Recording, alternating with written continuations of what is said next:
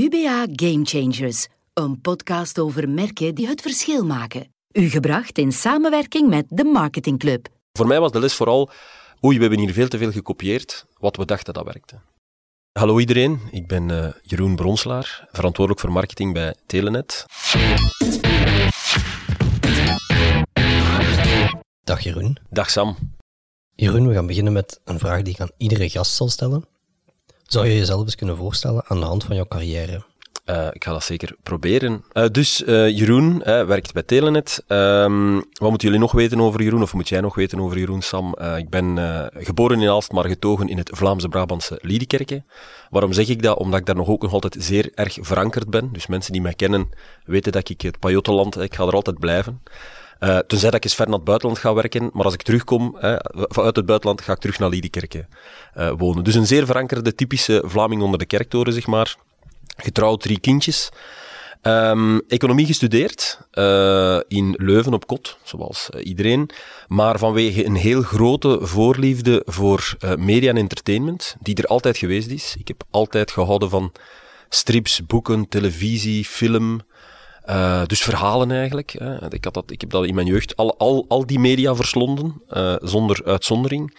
Um, ja, economie was serieuzere studies, voorbestemd om bij een bank of een Big Five of consulting of zoiets te gaan. Toch niet gedaan en mijn weg gevonden naar de VRT. Daar heb ik zeven jaar gewerkt, heel, heel leuke dingen gedaan. Uh, heel innovatieve projecten mogen, mogen begeleiden. Um, onder andere, ik heb het kick gemaakt voor de mensen die het kennen. Het eerste Vlaamse computerspel best verkochte spel van 2004, als ik me herinner, uh, by the way. Het was nog een CD-ROM, het was niet een PlayStation-ding. Het was nog een CD-ROM, maar het was wel het best verkochte. Uh, en dan wat doorgegroeid naar meer, uh, zeg maar, managementrollen bij de VRT, contractonderhandelingen, business management gedaan, budgetten bekeken. En dan op een gegeven moment, ondertussen ook al tien jaar geleden, het lijkt een eeuwigheid, overstap naar Telenet. En eigenlijk, dat is een beetje de rode draad. Bij VRT heel veel leuke dingen mogen doen die haast toevallig mijn pad kruisten. En dat is bij Telenet niet anders geweest. Dus ik ben bij Telenet binnengekomen toen dat zij uh, om kanaal, allez, zeg maar kanalen of derde partijen contracten te onderhandelen met VRT, met VDM, met Eurosport. Um, maar dat was de tijd dat die onderhandelingen uh, niet altijd zo gemakkelijk liepen. Dus dat waren ook heel uitdagende tijden. Grote contracten kunnen afsluiten met VRT voor vijf jaar, met VTM. Um, en dan vandaar eigenlijk uh, ja, kwam John Porter bij Telenet. Ondertussen ook al een eeuwigheid geleden, zes of zeven jaar denk ik, John. Uh, en die vond entertainment en media nog belangrijker dan Duco, uh, zijn voorganger. en toen is Telenet begonnen aan een heel, een heel parcours om te investeren in entertainment, met Play, Play More, Play Sport. Um, heel veel geïnvesteerd. En eigenlijk omdat ik een achtergrond had bij een broadcaster, omdat ik ook telco ondertussen een beetje begreep, daar eigenlijk altijd een heel, uh, een heel uh, ja, grote rol in kunnen spelen, heel actieve rol in kunnen spelen en een beetje meegegroeid met het domein. Uh, tot ik ja, vier, vijf jaar geleden bijna verantwoordelijk geworden ben voor de volledige marketing bij Telenet. Dus dat is dan niet alleen maar media en entertainment, maar media, entertainment en telco. Maar dat komt eigenlijk ook goed uit, want die twee zijn de laatste jaren altijd maar dichter bij elkaar gekomen en altijd maar meer verweven. Voilà. Ik weet niet of dat, dat in een notendop was, misschien in een kokosnotendop, maar voilà, dat is Jeroen Bronselaar. Blij dat je niet bij die Big Five terecht bent gekomen? Uh, ja, ik ben, ik ben eigenlijk helemaal perfect oké met, mijn, uh, met het parcours dat ik gereden heb. Maar ik moet ook eerlijk zeggen, ik ben iemand die niet zo achteruit kijkt en nadenkt over hoe, wat was er fout aan die beslissing. Ik kijk meer vooruit. Maar als ik zie wat ik allemaal mogen doen heb, uh, absoluut. Ik heb niks tegen Big Five of consulting of allez, voor mensen die daarin werken of meer traditionele, maar ik heb in, eerst in media, allee, VRT is echt een prachtig bedrijf om voor te werken. Zeker als jonge uh, kracht. Je hebt heel veel ruimte om te innoveren, zonder commerciële druk. Ook heel blij dat ik de overstap gezet heb naar Telenet, beursgenoteerd bedrijf, commerciële druk. Hè, dat is toch iets anders. Je weet dat niet als je voor de openbare omroep werkt, maar je weet dat wel als je dan die overstap maakt. Maar ik ben heel blij met het parcours. En ik heb nog wel wat jaren te gaan, dus, dus misschien ga ik ooit nog wel iets anders doen. Maar ik vind het, niet, ik vind het helemaal niet jammer. Nee, nee, nee. Wat is het verschil voor jou tussen werken bij de VRT, wat dan een overheidsbedrijf is, en werken voor Telenet, wat dan privé beursgenoteerd is? Ja, toch de druk van de markt. Hè. Um, ik beschrijf dat altijd. Kijk, en ik zeg dat met veel respect voor VRT. Hè. VRT is een bedrijf dat uh, um, uh, zeer, heel zeer hard kijkt naar de klant en ook zeer veel rekening houdt met de markt. Maar ze doen dat wel een beetje vanuit een positie van uh, de veiligheid van de openbare omroep of de stabiliteit van een openbare omroep. Er is een dotatie, Ze hebben een bepaalde opdracht. Ze zijn ook groot in een, in een markt. En zij kijken een beetje naar de buitenwereld, zeg maar als een, als een eiland kijkt naar de schepen op de zee. Hè. Mooi eiland, prachtig eiland, maar het deint niet mee. En dat is het grote verschil bij Telenet. Uh, heel commercieel gedreven bedrijf, uh, van challenger naar heel groot geworden, oké. Maar je gaat veel meer mee op de golven van de markt. Hè. Je, je, komt in een competitief landschap. Elke dag moeten de cijfers er liggen. Um, als er een, dag niet liggen, oké. Als er een week niet liggen, dan, wordt, dan begint de spanning. Je zit ook wat meer in het oog van de storm. Um, ja, de, de, ja dat, is, dat is het grootste verschil, denk ik. Ik zeg niet dat, het, dat er bij VRT geen druk is om te presteren of om het, om het te leggen, maar je kijkt op een andere manier naar wat er allemaal rondom u gebeurt en hoe het uw business kan impacteren omdat morgen kunnen nu volledige inkomsten wegvallen als, als het echt uh, disruptief wordt. En dat is dan toch bij VRT heeft altijd een iets langere uh, termijn. Met om de vijf jaar een stressmoment voor de nieuwe beheersovereenkomst. En dan datzelfde stressmoment is in een commercieel bedrijf eigenlijk elke maand. Hè? En in budgettime uh, nog elk jaar nog groter. Ik denk dat dat het grootste verschil is. Telenet opereert in een heel veranderend landschap. Want Telenet verandert zelf ook. Wat is nu eigenlijk de propositie of de missie van Telenet? Uh, ja, ik denk dat ik het al uh, misschien een stukje gezegd heb, maar in ieder geval heel, heel kort uitgelegd. Uh, Telenet gelooft dat een, een, digitale wereld een betere wereld is. Hè. En wij beschouwen dat onze missie om elke dag de mensen een stapje dichter of een stapje vooruit in die digitale wereld te zetten. Hè. En we doen dat natuurlijk door connectiviteit aan te bieden, het netwerk, de producten. Hè, uh, daar investeren we heel veel in, daar zijn we goed in, dat gaan we natuurlijk ook doen. Maar we, gaan, we proberen dat ook te doen door mensen eh, bepaalde uh, belevingen, experiences aan te bieden, die ze dichter bij elkaar brengen. Waarom dat we investeren in entertainment? dat heel functioneel kunnen zeggen, ja, maar entertainment is, de belangrijkste, uh, is het belangrijkste gebruik van connectiviteit. Dus ja, als mensen connectiviteit hebben, dan gaan ze het ook gebruiken voor entertainment. Dus je stimuleert connectiviteit, dus je zet stappen vooruit, ja. Maar eh, connectiviteit, eh, entertainment brengt mensen ook samen. Het geeft hun verhalen om, om ergens over te babbelen. Hè. Het, demonstreert dat bepaalde dingen consumeren via die connectiviteit, hè, dat het u ook als, als gemeenschap, als mensen iets geeft om over te praten, dat u dichter brengt bij andere mensen. Daarom. Um, en, in een, en in tweede stap, we zetten nu de stap naar, ja, eigenlijk willen we dat je meer haalt uit dat digitale leven. Dus we gaan niet alleen de connectiviteit aanbieden, we, zijn dan, we hebben dan gestept naar, we gaan nu entertainment aanbieden, zoals dat je het nog nooit eh, ervaren hebt, omdat we denken dat dat heel belangrijk is voor die beleving. En nu zitten we de stap naar andere belevingen. Nog een vraag die ik aan iedere gast ga stellen, Jeroen. Een tijdje geleden hebben ze u van UBA opgebeld en gevraagd, wil je meedoen aan de reeks Game Changers? Je hebt daar ja op gezegd. Waarom zou je jezelf omschrijven als een gamechanger? Ik zou mezelf niet omschrijven als een gamechanger. Um, als, ik, als ik iets is, ik, ik heb ingestemd eh, ik vond het een, een hele eer, maar ook, ik heb wel het voorrecht gehad om, zowel bij VRT als bij Telenet, bij een aantal heel game-changing uh, dingen betrokken geweest te zijn, bij belangrijke bewegingen in de markt. Um, en dat is, heel eerlijk, dat zal dan een stukje mijn eigen verdienste zijn, dus misschien ben ik dan een gamechanger.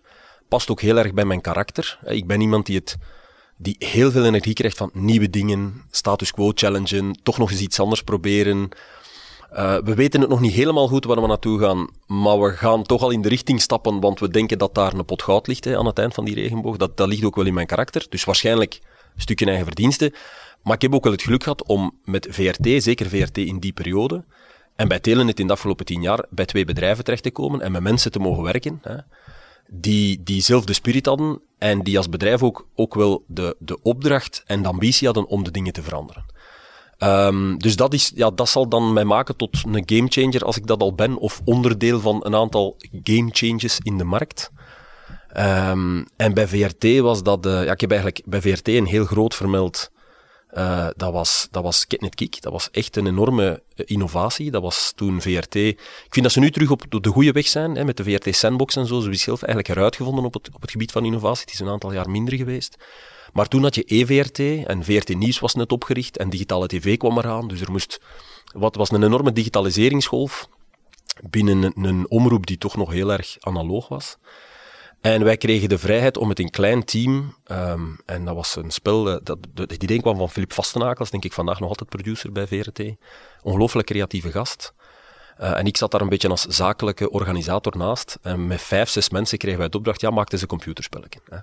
Nog nooit gedaan. Hoe moeten we dat? Wij, mochten, wij hebben twee, drie jaar mogen experimenteren, innoveren, dat ook mogen uitbrengen. We hadden een eigen helpdesk. Wij waren een end-to-end, een agile organisatie binnen die grote VRT's. Dat was heel, dat was heel leuk. En dat was ook wel een, het, het, het product was zijn, zijn tijd waarschijnlijk zelfs een klein beetje vooruit. Maar als ik zie wat dat we toen gedaan hebben, de brug geslagen tussen computer en, en, en tv. Hè, dus kinderen konden iets maken op de computer, speelden in de wereld, maar wat dat ze deden, werd, toonden we ook op tv, op de, op de Kidnet Rap. Ja, dat is de voorloper van wat dat je nu natuurlijk, heel die interactiviteit, sociale media en de totale blend hè, tussen 360 media, dat deden we toen dus al. En dan denk ik binnen Telenet, ja, is de eerste vijf jaar die ik binnen Telenet doorgebracht heb, vooral entertainment gedreven. dat was de, de grote stap. Ik denk dat Telenet daar trots mag op zijn. Ik ben ook absoluut trots op wat ik daar gedaan heb, maar dat is niet mijn verdienste. Ik ben daar onderdeel van geweest, want daar hebben enorm veel mensen heel hard, eh, heel hard aan gewerkt om van Telenet als zeg maar traditionele aggregator, wij geven kanalen door, wij kopen films, wij zetten dat op ons platform. Dat is al niet zo gemakkelijk, maar bon, hè, dat is de basis-integratorrol naar echt een entertainmentspeler te maken. Want dat was de ambitie. We wouden meer zijn, er moest toegevoegde waarde zijn, we wouden zelfbeleving toevoegen. We hebben gedaan door de merken te veranderen, hè, de, de, komst van Play, Playmore, PlaySport, uh, door het product helemaal te veranderen, door zelf te beginnen programmeren. En dan ja, in de laatste vijf jaar, waar de scope wat breder werd en waar het telecommunicatie en, en media werd natuurlijk ook zeer interessante tijden. Hè. We hebben Base gekocht, we hebben uh, Fixed Mobile Convergence als eerste geïntroduceerd in België. Uh, dat is ook weer typisch Telenet. Wij zijn een, een bedrijf dat redelijk uh, wij willen de dingen vooruit stuwen. Uh, wij geloven nogal dat digitalisering de, de levenskwaliteit gaat ga verbeteren, dat de digitale wereld een goede wereld is als je hem goed toepast. Hij heeft ook wel een beetje zijn uitdaging. Daarom investeren we in netwerk om mensen vooruit te laten gaan. Daarom investeren we in supergoeie producten, in de best mogelijke service. Proberen we mensen ook uh, te leren wat ze allemaal met de digitale kunnen doen.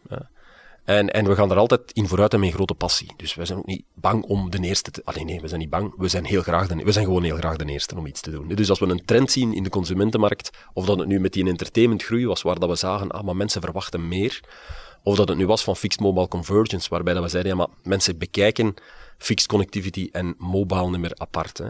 Of dat het nu was met, ah, maar kijk, uh, het is niet meer de draad die tot aan de deur komt en de snelheid die daarvan telt, maar het is uw connectiviteit in heel het huis. Waren we allemaal de eerste in, allemaal omdat we geloven dat dat effectief het leven van mensen positief gaat, gaat beïnvloeden, maar allemaal gamechangers. Hè. En daar is elke keer de markt op gevolgd. Wij hebben fixed mobile gelanceerd, de andere twee hebben het ook gedaan. Wij hebben wifi op de kaart gezet, de andere twee zijn daar nu ook mee bezig. Wij hebben entertainment op de kaart gezet met. De anderen investeren nu ook meer dan ooit in entertainment. Hè. Dus um, ja, als ik al een gamechanger ben, dan is het omdat ik elke keer, uh, of onderdeel geweest ben van die gamechanger omdat ik zo elke keer, of heel veel van die momenten deel geweest ben waar de lat net iets hoger gelegd werd. En ik heb die wel een beetje meegelegd, maar we hebben die samen met velen gelegd. Maar ik ben er veel bij geweest, dus misschien daarom. Je hebt heel wat van die nieuwe productintroducties gedaan. Is er iets wat je over heel die periode hebt gemerkt dat altijd terugkomt? Als we een product lanceren, dan gebeurt altijd dit? Um, iets wat altijd hetzelfde is? Uh, nee, want het is toch elke, het is elke keer wel een beetje anders.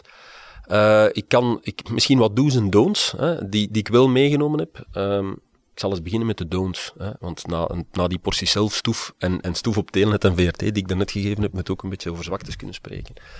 Um, ik denk één les die we, die we in het begin van entertainment geleerd hebben, dat was met de lancering van Rex en Rio. Ik weet niet of dat het u nog iets zegt, maar dat was eigenlijk Play and Play More avant la lettre. Dat heeft niet zo heel lang bestaan. Um, ja, daar hadden we eigenlijk de succesformule van King Kong gekopieerd naar entertainment. Dat was bijna een kopie. Hè. Veel en veel meer, uh, heel simpel, uh, heel factueel gebracht naar de klant. Twee leuke namen, King Kong, Rex Rio. Je ziet, je ziet uh, de, de, de vergelijking wel, denk ik. En daar hadden we gewoon niet genoeg, daar waren we er te gemakkelijk van uitgegaan dat uw succesformule voor één ding gaat werken voor het andere. Wat we kenden van de abonnementsbusiness, veel te letterlijk toegepast op de entertainment-abonnementenbusiness. En dat mogen in deze snel veranderende tijden niet meer nooit te doen. Hè. Maar we waren daar natuurlijk een beetje, ja, King Kong was een heel groot succes geweest. Uh, dus de les daar was, ja, maar teer nooit te veel op het verleden. Denk nooit dat je, dat je de formule gevonden hebt. Um, wat, wat ontbrak daar was emotionele lading. We hadden dat veel te functioneel abonnement gemaakt en, en onuitlegbaar. Uh, want uh, ja, duizend, nee, ik, heb, ik heb die boutade toen gebruikt, maar, hè, we hadden, ja, maar een megabyte is een megabyte, ja, maar een film is geen film. Hè. Dus duizend megabyte en duizend films, dat is niet even duidelijk voor mensen. Want mensen vragen, wat ziet, welke duizend films? Mijn duizend films? De beste duizend films? De weet ik veel wat. En we zijn daar enorm tegengelopen. Ons apparaat kon, kon dat niet aan. We hadden gedacht dat we met een simpele uitleg er gingen zijn en daar, die vragen kwamen op, dat product werkte niet.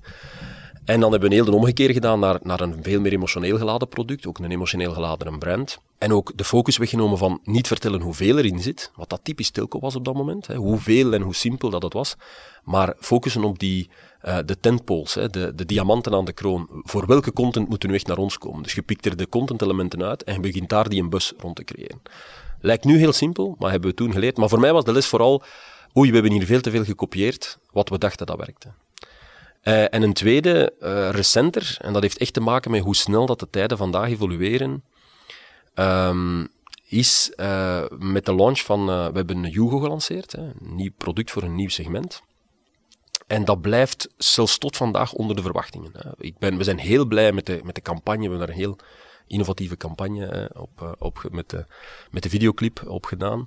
Um, hij heeft heel veel gedaan voor het innovatief karakter en de brand Telenet en Hugo resoneert en, en, dat, dat werkt allemaal wel, maar het, het product zelf sukkelde nog wat. En daar is de les eigenlijk, um, we, wat, wat ook daar weer, we hadden dat kleiner moeten lanceren en laten groeien. Hè. We hadden dat echt als een MVP, als een pilot, als een beta moeten, moeten lanceren. En dat is niet zo eenvoudig voor een bedrijf als Telenet. Wij zijn gewoon om voor de grote uh, uh, lanceringen te gaan. Ik denk veel mensen in onze business. Hè. Wij werken toen naar een moment en dan staat het er. Maar in die, vast in die, in die snel veranderende markt waar we vandaag leven, is het heel moeilijk, zeker als je nieuwe segmenten begint te gaan. Om, het zijn niet meer de grote bewegingen waarop dat je golft, het zijn kleinere golfjes waar je moet op surfen. En om die kleinere golfjes heel goed te leren kennen, is er veel meer experimentatie nodig en uitproberen en aftoetsen en testen en groeien en evolueren dan vroeger.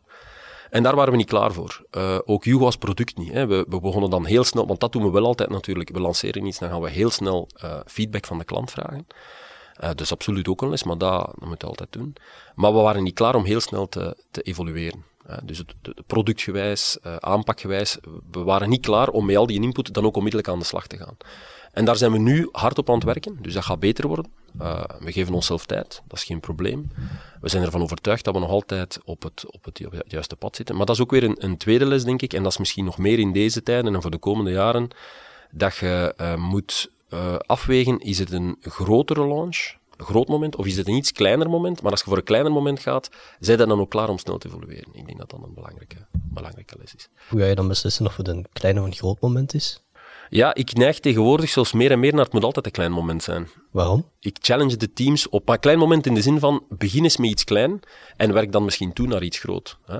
Uh, stel dat we een nieuwe zender lanceren bij, bij uh, vier. Hè. Uh, ja, dat is natuurlijk dat is alles of niks. Een, een nieuw product, zoals moesten we morgen een, een variatie van Wigo doen, die onmiddellijk voor, u, voor een groot deel van uw klantenbasis heel relevant is, kun je niet klein houden. Hè. Maar voor het aanboren van, van nieuwe segmenten en nieuwe dingen, dus misschien is dat het onderscheid. Hè. Hoeveel, hoeveel van uw klanten worden onmiddellijk geïmpacteerd, of zouden onmiddellijk een goede zaak doen als ze het product hebben? Um, ik denk als het, een, als het een kleinere hoeveelheid is, als je het gevoel hebt van ja, dit is iets dat klein kan beginnen en, en dan kan groeien, en dit is niet onmiddellijk relevant voor iedereen, dan zou ik altijd voor die, voor die, kleine, voor die kleine aanpak uh, gaan. Is de Playground daar dan een voorbeeld van? Uh, absoluut, ja. Dus de, de park bedoelde, ja. de Park Playground. Uh, ja, dat is, dat is dus nog een, een voorbeeld van business innovatie, waarbij dat Telenet eh, gevoeld, we zijn een, een relatief grote vis geworden in een relatief kleine vijver. Um, en wij zijn natuurlijk ook op zoek naar, naar nieuwe dingen. Hè. Dus we willen daar nog, de volgende stap voor ons is één, mensen leren wat dat ze nog meer uit, die, uit dat internet kunnen halen, of uit die, die, die connectiviteit kunnen halen, door hen te educeren over andere dingen, maar ook door zelf te experimenteren met, ja, maar waar gaan mensen meer uithalen? Hè? En virtual reality leek ons wel iets waarvan we dachten, ja, als dat morgen in de, allee, morgen, als dat binnen een paar jaar een onderdeel wordt van uw beleving in de huiskamer, van elke game die je speelt, daar willen we misschien wel onderdeel van zijn. Dat is ook zo altijd een afweging. Wij zijn nogal gericht op partnerships. Um, vroeger minder, maar we hebben nu geleerd, ja, er gebeurt zoveel op het internet. Wij kunnen niet het bedrijf zijn dat alles van het internet aanbiedt. Dat gaat niet. Hè. Wij kunnen het internet aanbieden, wij kunnen connectiviteit aanbieden, wij kunnen niet al die experiences aanbieden. Dus wij moeten uitreiken en wij proberen mensen te informeren over al die experiences. Maar sommige die dicht genoeg bij onze core zitten, proberen we dan toch zelf uit. En de Playground was, was inderdaad zo'n experiment waarbij dat we zeiden, kijk, we gaan met één beginnen. En we leren. En dat hebben we ook geleerd. Uh, en we hebben daar geleerd over technologie. We hebben daar ook geleerd dat een keer dat je uh, de hardware aangekocht hebt en zo'n spel ontwikkeld hebt, dat een tweede open niet zo heel moeilijk is, want het is eigenlijk gewoon een locatie zoeken en nog een keer investeren in hardware, maar die, in, in die pakken, maar die investering kende. En, en, toen dat we er twee hadden, dan tegen dat we de tweede hadden, zagen we dat de eerste eigenlijk al break-even draaide. Hè? Ja, dan kun je ook even een derde. Dus dat was een heel andere manier voor ons om naar, om naar een business te kijken die we niet kenden. En ook, het was een markt die er ik denk op dat moment nog niet was of heel, heel erg uh, vroeg. Die is nu wel hard aan het groeien, maar dan nog, hè, bedoel, het is nog een kleine markt in, in een stukje van de evenementen en ze zijn niet gemakkelijk op dit moment. Maar dat is daar zeker wel, wel een goed voorbeeld uh, van. Ik geloof dat Jugo daar een, daar een beter voorbeeld had van kunnen zijn uh, dan het nu geweest is. Hadden we, het bijt, hadden we een bijtalons gedaan en dan het product geëvolueerd, bijvoorbeeld. Je hebt nu al twee don'ts gegeven bij het Game Changer. Wat zijn voor jou de do's? Ja, de, de, de typische do is, is uh, je moet wel, je moet, uh, je moet uh, eens durven. Hè. Um, het is, maar misschien is dat ook omdat het, omdat het een bedrijf is, omdat ik voor, voor Telenet spreek, omdat wij al groot geworden zijn, omdat alles wat dat wij doen veel, lijkt veel impact te hebben, zowel op onze klant als op de buitenwereld. Um, maar om een echte gamechanger, je moet, als je ziet dat er een klantbeweging is, hè, uh, en en, en dat, dat zijn trends. Hè. Eh, ja, mensen, de, de grens tussen, eh, ik heb het al vermeld, vaste en mobiele connectiviteit begint te vervagen. Um, wifi wordt superbelangrijk. Um, je moet jezelf wel durven stretchen in de oplossing. Je mag niet blijven zitten in, in wat dat je kent en daar dan wat op, op bricoleren. Je moet, je moet in je gedachten ver genoeg springen. Misschien moet je dan een klein beetje terugkomen in het idee. Um, en vooral probeer hè, probeer wel beweging te creëren. Hè. Uh, ook heel, heel uh, die, zelfs als je een kleine, zelfs als je iets klein doet, maar zeker als je iets groot doet, probeer voor zoveel mogelijk van je bestaande klanten uh, ze te informeren en relevant te maken. Hè. Voor een groot, ik ga dat vertalen voor een, voor een grote beweging, uh, een lancering van een nieuwe Wigo, lanceer niet alleen die nieuwe Wigo, maar kijk ook naar alle klanten die je hebt en neem ze mee op die nieuwe track. Daar zit de waarde in, hè, omdat je onmiddellijk veel meer momentum creëert. Dat gaat wat minder voor zo'n kleine lancering. Hè. Voor Hugo zou dat, uh, is dat, was dat sowieso niet echt toepasselijk en is dat ook, hebben dat ook niet gedaan. Maar zorg dan wel dat genoeg van uw basis erover gehoord heeft hè, en, en erover spreekt. Um, zijn er nog andere uh? Ah, misschien toch nog wel een. Meer en meer. Uh, een do is, uh, doe het end-to-end. Het gaat niet alleen over het product, het gaat niet alleen over de, de marketing of de campagne die erachter zit. Um, het gaat ook over de service die je eraan aanhangt. Het gaat over de follow-up die je geeft. Het gaat over zelfs het gevoel dat mensen krijgen wanneer dat ze met u, met u of met uw mensen aan, in de callcenters of met u, whatever dat uw verkoopskanaal is, interageren op het product. Uh, omdat mensen worden daar kritischer en kritischer op. Uh, dus uh, een absoluut een doel in alle succesvolle bewegingen die we gedaan hebben, hebben we dat elke keer van A, zoveel mogelijk van A tot Z doordacht. Dat wil zeggen, als je, als je gaat, bijvoorbeeld als je Wigo lanceert en je, wilt, je, je roept gaan en blijven, blijven gaan, dat is gemakkelijk geroepen op, op, op een product. Oké, we hebben een product gemaakt en je moet zien dat je product aan die belofte beantwoordt. Maar andermaal weer, dat is, dat is onze basispropositie. We hebben, we hebben onderzoek gedaan op de consument, we hebben onderzoek gedaan op het segment. We denken dat die gaat beantwoorden. We bouwen een, een degelijk product. Uh, natuurlijk moet uw campagne dat ook uitstralen. Maar ook daar weer, we zijn marketeers. Hè, uh, normaal gezien zouden we er moeten in slagen om een, een campagnebeeld en, en, en, en, en te maken. Hè, of een visuele stijl en, en een volledige marketingcampagne die dat gevoel van gaan en blijven gaan, van die vrijheid, die dat ook helemaal die dat ook helemaal met zich meedraagt. Maar een onderdeel van Wigo was bijvoorbeeld ook zorgeloos, worry-free. Je kunt gaan en blijven gaan, moet je geen zorgen maken. Dan moet je natuurlijk ook zorgen dat je customer service op dat moment tip-top is. Hè. Dat mensen, als ze dan met u interageren, niet het gevoel hebben van, ja, maar gaan en blijven gaan, maar ik heb naar Telnet gebeld en ze hebben me laten weten dat ze binnen zes weken de installatie komen doen. Dus daar hebben we, we proactief gezegd, mannen, er gaan een grote golf aankomen. Laat ons wel klaar zijn. Ook dat zijn natuurlijk investeringen. Dat zijn natuurlijk investeringen, dat is training. Maar dat is heel belangrijk. Ik denk zelfs dat vandaag, um, en uh, dat heel belangrijk is om die end nog, nog verder door te trekken in, in waar dat als bedrijf voor staat. Ik denk dat, dat consumenten zelfs zo kritisch zijn, hè, dat ze gaan kijken naar, oké, je hebt dat product gemaakt, check, Ah ja, communicatie klopt ook nog een keer, check. Ah, heel de ervaring klopt ook nog een keer. Hè. Um, maar staat er dan als bedrijf ook waarvoor dat je voor de principes die je hier verkondigt. Hè. Ehm, ik ga dat op Telenet even betrekken, uh, want ik vind dat we daarin moeten evolueren ook. En met mij nog wel wat mensen. Uh, heel veel van onze producten zijn gericht op haal meer uit de digitale wereld. Hè. Zorg ervoor dat, dat digitaal u bevrijdt. Meer voor het gezin. Zie een wat je allemaal kunt doen. Uh, zorgeloze wifi, zodat je overal kunt werken in je huis. Hè. Dus wij gaan heel... Maar ik denk dat je dan als bedrijf ook... En wij hebben al heel veel initiatieven. Je moet dat ook door. Dus moeten wij als bedrijf ook moedig genoeg zijn en end-to-end genoeg zijn om dan een stand te maken en zeggen, ja, als wij dat echt geloven, dan moeten wij er ook voor zorgen dat iedereen um, van dat internet zou kunnen genieten. Hè. Doen wij als Telenet dan genoeg om iedereen aan het internet te krijgen? Ja, wij denken dat je als bedrijf zelfs, tot daar moet gaan en dan ook voldoende moet doen hè, en dat ook laten zien dat je, dat je die problemen oplost. En dat bedoel ik eigenlijk met end-to-end. Het is niet alleen het product, maar je product staat voor een belofte. Die belofte gaat je moeten waarmaken in alle, in, alle interacties die je hebt met een klant. Hè. Maar ook zelfs hoe dat je je bedraagt als, uh, als bedrijf. En zijn de beloftes die je maakt als bedrijf en de verantwoordelijkheid die je pakt als bedrijf in lijn met wat dat je doet op je, op je product. Zo end-to-end zal het, zal het moeten gaan, denk ik, om tot succesvolle launches te komen. En tot die bewegingen. Hè. En of dat dan klein start en groot wordt, of dat je groot start en nog groter, dat gaat toch een belangrijke uh, succesfactor zijn, denk ik. Met dat toevoegen van entertainment verandert waarschijnlijk ook wel jullie landschap, jullie omgeving. Hè. Je partners worden misschien concurrenten of andersom. Er komen nieuwe concurrenten bij. Hoe ga je daarmee om?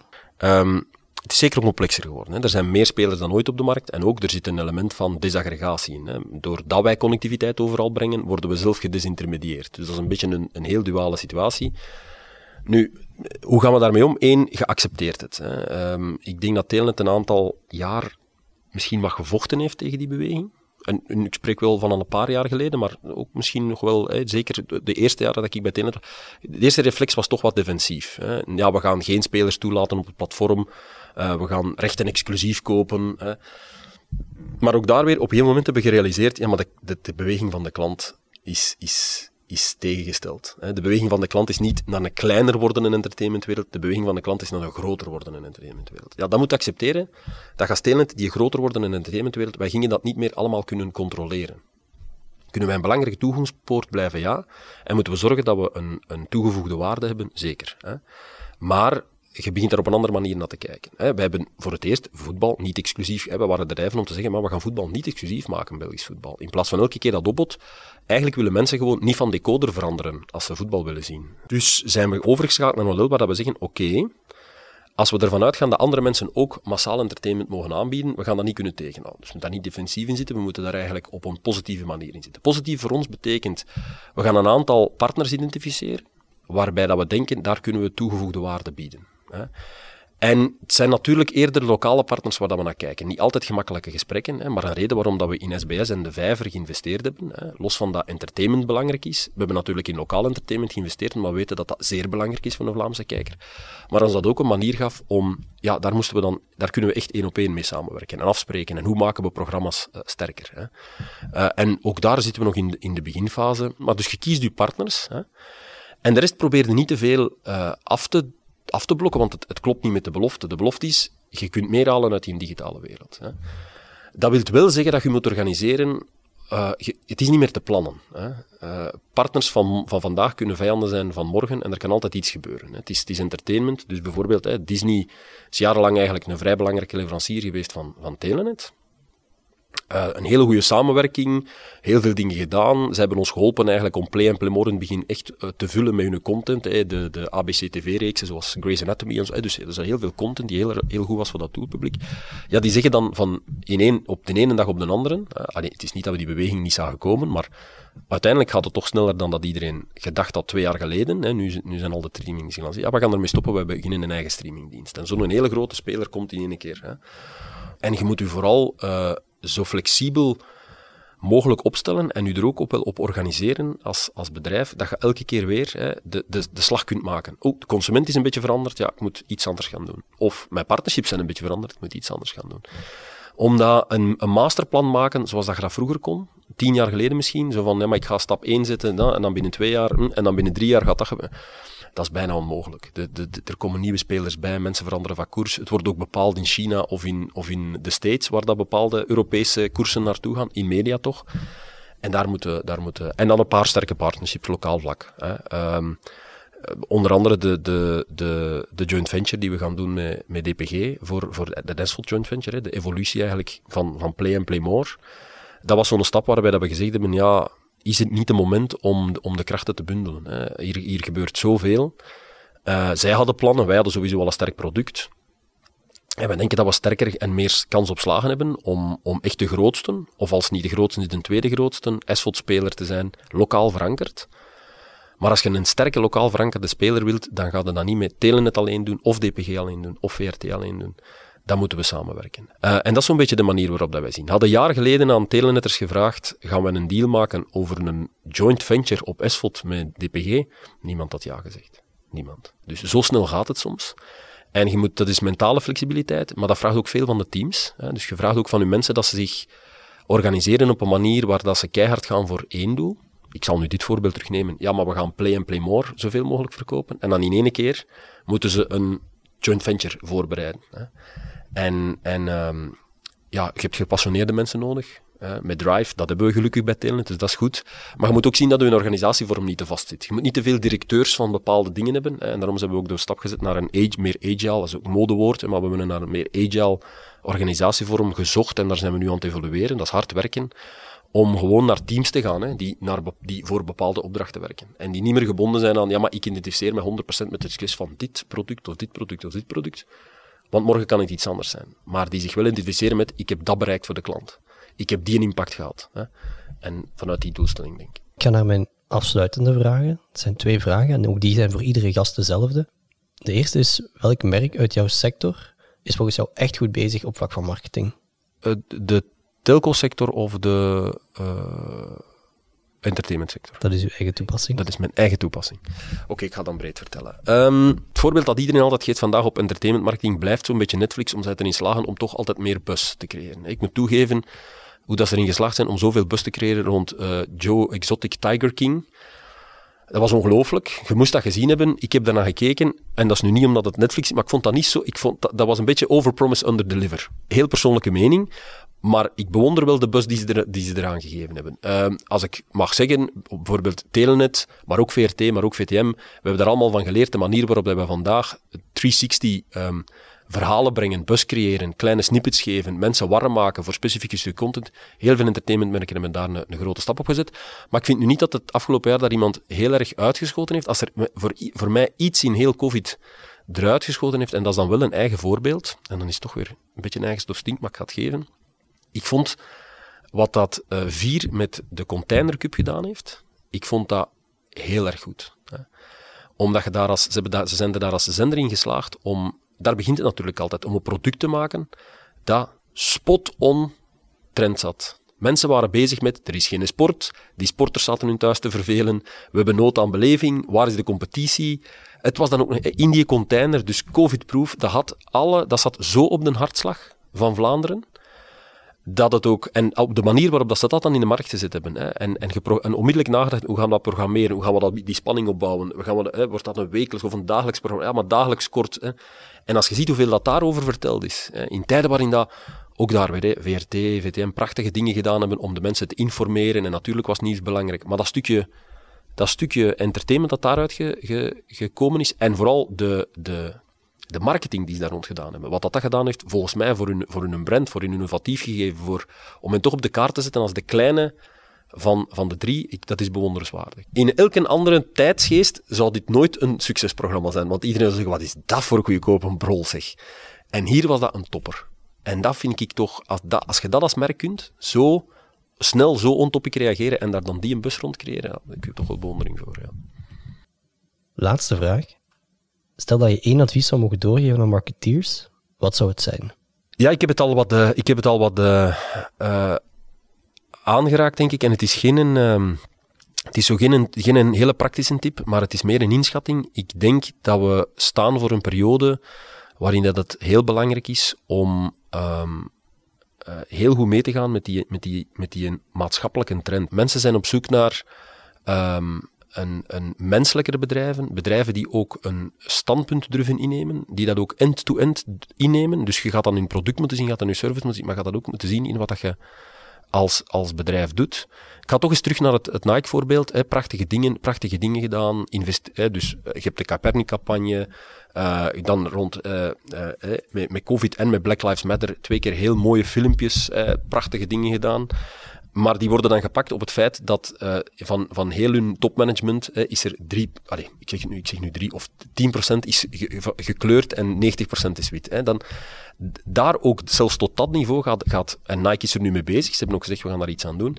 Ik denk dat het tijd is om als merk na te denken en dus ook als marketeer. Hè, zelfs de beste campagne, zelfs het beste product, gaat inboeten aan succes als je als het niet klopt met, met de belofte waar dat je als, als merk voor staat. En dat was altijd al zo. Ik weet dat we dat allemaal in de, in de boeken, hè, en de why en de what, dat is natuurlijk. Hè. Maar ik geloof dat het belangrijker gaat worden dan ooit. Ik denk dat consumenten er zeer kritisch gaan op zijn. Dus je gaat als bedrijf, als, en marketeers spelen daar een belangrijke rol in, want wij zijn het die de klant het beste kunnen lezen. Je gaat je klant moeten gaan lezen. Je gaat moeten kijken naar je bedrijf en je gaat moeten weten, ah, welk, waar kan ik, wat is mijn rol en waar kan ik een standpunt in pakken. Een beetje, we gaan een beetje moedig moeten zijn, we gaan een beetje consistent moeten zijn. En vroeger waren we moedig en consistent in onze boodschappen en in onze producten. En nu gaan we moedig en consistent moeten zijn in onze boodschappen, in onze producten. En ook waar dat wij als bedrijf en als marketeers voor staan. Het gaat echt wel end-to-end consistent moeten zijn. Ik ga niet zeggen dat Telent er al volledig aan beantwoordt. Het is een beweging die we gaan inzetten, of al ingezet hebben. We gaan dat echt proberen te doen. Maar dat is, ik denk dat dat een hele belangrijke tip wordt. Dat gaat het verschil maken op, een, op vele vlakken, denk ik. Voilà, dat was mijn laatste vraag. Het enige wat ik nu nog kan doen is u bedanken voor de tijd die je hebt vrijgemaakt. Merci om tot hier te komen. Ik vond het heel erg aangenaam. UBA. Taking brands further. Much further.